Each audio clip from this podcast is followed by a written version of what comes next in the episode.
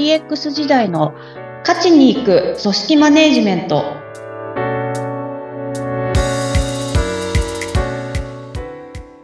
お疲れ様です。株式会社ダズリー代表取締役の筒井千明です。インタビュアーの土井さとみです。どうぞよろしくお願いします。ます。筒井さん我が家の近所のパン屋さんの会計が機械化されててびっくりしました。機械化。はいあのコンビニエンスストアでよく導入されてるタイプのレジの横に機械が置かれていてこうタッチパネルで操作していってお札を入れてお釣りとレシートがその機械で完結するっていうものなんですね。最初ちょっと味気ないなと思ったんです。うん、でも途中で考え直して、あ、よく考えたら、そのパンを包んでくれてる手と、お札に触る手が別なのはいいなと。あの、衛生的にもいいなと思ったんです。確かに。別々に分かれるっていうのいいですね。ああ、そうか、パン屋さんもいろいろと変化がっていうところ、そうですよね。そのコロナ禍で、その手と手で触れないように、お金のお皿でお釣りやり取りしましょうみたいな動きありましたけど、それより一歩進んで、もうお金全然触らなくて済むようにするっていう。これは、えー、第2回の時にお話しいただいたデジタイゼーションみたいなことですかね。まあそうですね。あの、本当にコロナ禍でいろいろそういったところに気づかされたっていう点いっぱいあると思うんですけど、まさに今のあの、最初に土井さんがおっしゃっていた、味気ないなっていうところ結構肝だなと思っていて、うん、これまでもきっと、じゃあこの辺機械化しようかとか、あの、自動化しようかみたいな話がもしかしたら出てたかもしれないじゃないですか。ああ、そうですね。やっぱりパン屋さんっていう仕事上で、そこは大事にしたいみたいになると、なかなか、いや、味気なさになっちゃうと、ちょっとっていうところで、衛生上のメリットはあるけど、なかなかそこに踏み切れなかったみたいな、もしかしたらですよ。うん、そういう面もあったかもしれないんですけど、でも実際に、じゃあまあコロナっていう状況からなんかやらざるを得なくなってやってみたら、あの、思っていた以上のメリットだったりとか、まあお客さんもそれでちょっと、あの、良かったなと思ってもらえるようなことになってるとか、まあそういった方が生み出されてはいると思うので、ね、あの、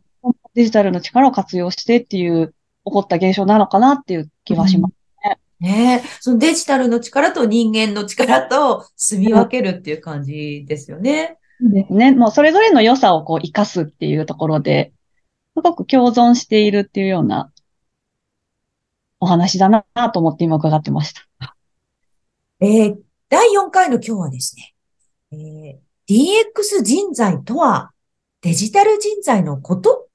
これ、はてな？ですね。をテーマにお話を伺います。はい。DX 人材っていうのは、DX っていうのはデジタルの力で、まあ世の中に変革、もしくはビジネスに変革を、あの、起こすっていうことですが、それ、DX をするような人材っていうのと、デジタルの人材、違いがあるのかないかっていうことですね。はい。そうですね。で、今、もう本当にビジネスのっていうふうにおっしゃっていただいたんで、まあ、ビジネスっていうお話が入ってくるので、あの、DX 人材ってくくる場合は、あのデジタル人材だけではないっていうところにはなるんですけども、はい。あの、第3回ですかね、あの、SE の、SE って何もできるんでしょってお話ちょっとしたと思うんですけど、はい。デジタル人材ってこういうことができるんだっていうところが、人によってこう期待値がいろいろ様々だったりとか、あとは、あ、それ人によってっていうのはクライアントですか？クライアントさん、そうですね。本当にクライアントさんによって変わってきたりっていうところがあるかなと思ってますね。うん、うん、例えばどういう期待値がありますか？もうまさに、あのエンジニアさんに頼めば、アプリを勝手に作ってくれるとか、例えばですよ。あと、やりたいことをすべて、こちらのやりたいことをすべて組んで、何かを作り上げてくれるっていうような、あの、言い方をすると、まあそういう期待もあったりするのかなっていうところなんですけど。これアプリを作ってくれるっていうのは実際にエンジニアさんは作ってくれますよね。はい、もう作れます。そこはもう作れます。そこはもう作れます。で、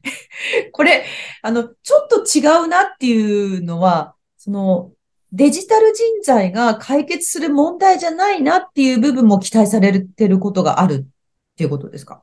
おっしゃる通りですね。本当にそのあたりはまさにそうで、あの、まず、こう、技術的なスキルっていうところと、人が欲しがるもの、まあ、あと世の中が必要としているものを作れるスキルっていうところは、また別物ですっていうところが大前提にあって。はい、はい。例えば今のお話で言うと、あの、こういうアプリを作りたいですっていうお話があったとしますと。はい。で、見ると、まあ、どういうアプリを作りたいんですかっていうところを伺ってみると、あの、また、誰かとだ誰かマッチングするようなアプリを作りたいんですと。で、御社の事業は何をやってらっしゃるんですかって伺うと、全然また違うことをやってたりするわけですね。おそうなると、あの、まあ、その方がやりたいのはアプリを作りたいのはそうなんですけど、新しい事業を作りたいっていうお話になるじゃないですか。そうですよね。はい、じゃあ、新しい事業を作りたいと思い立って、よし、アプリを作ろう。じゃあ、アプリを作るんなら、デジタル人材を探してきて、で、ちょっと相談しよう、みたいなことになってるんですね。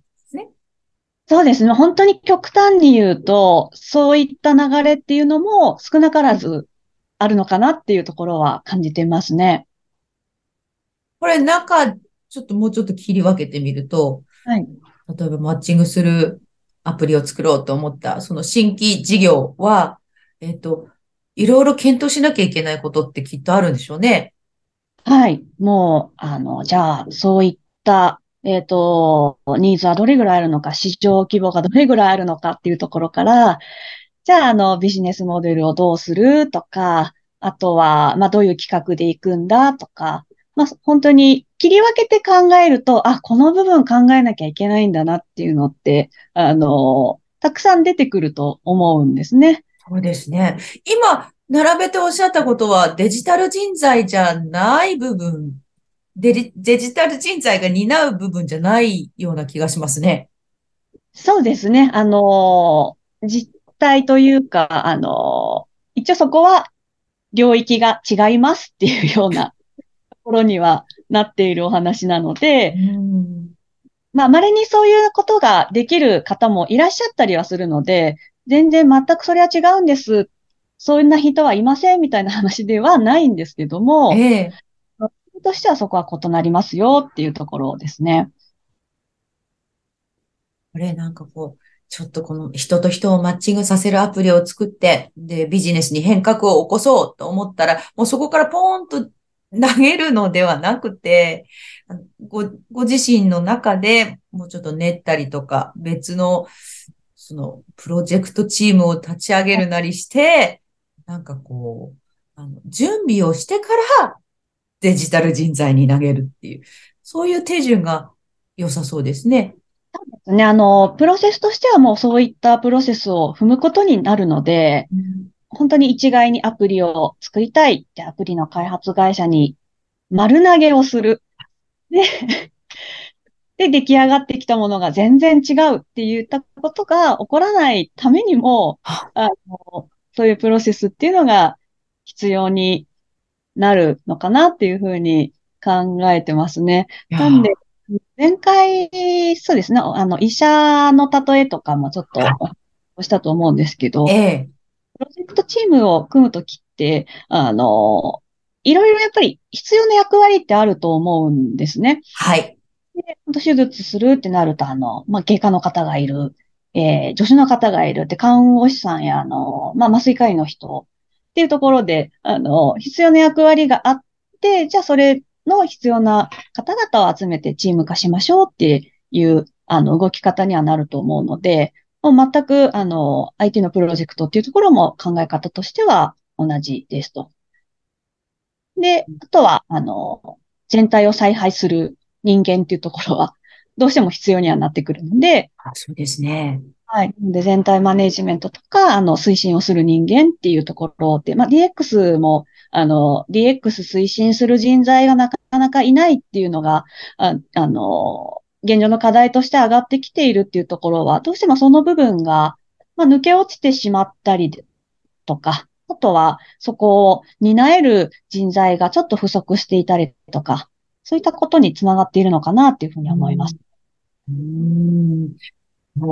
えー、筒井さんは、あの、このポッドキャストの番組のタイトルが組織マネジメントっていうことですので、この、はい、あの、例えば、えー、先ほどおっしゃったような、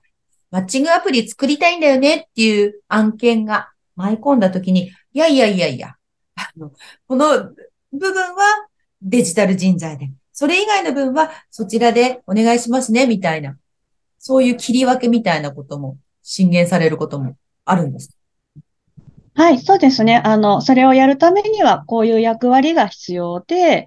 で、ここの部分に関しては、あの、まあ、クライアントサイドで考えていただいた方が、あの、まあ、実際推進だったりとか、その事業を運営していくのはクライアントさんだったりはするので、そこはもう、クライアントさんで考えていただくべきことですよっていう話はさせていただいたりはしてますね。なんかね、アプリ作りたいと思ったらアプリ屋さんにみたいな、そういう感じになっちゃうのが、ね、あの、ちょっと一歩とどまって、さあ何をしようっていうのをよくよく考えて何が必要だろうっていうのを見回すっていうこと大事そうですね。あそうですね。本当にもう、あの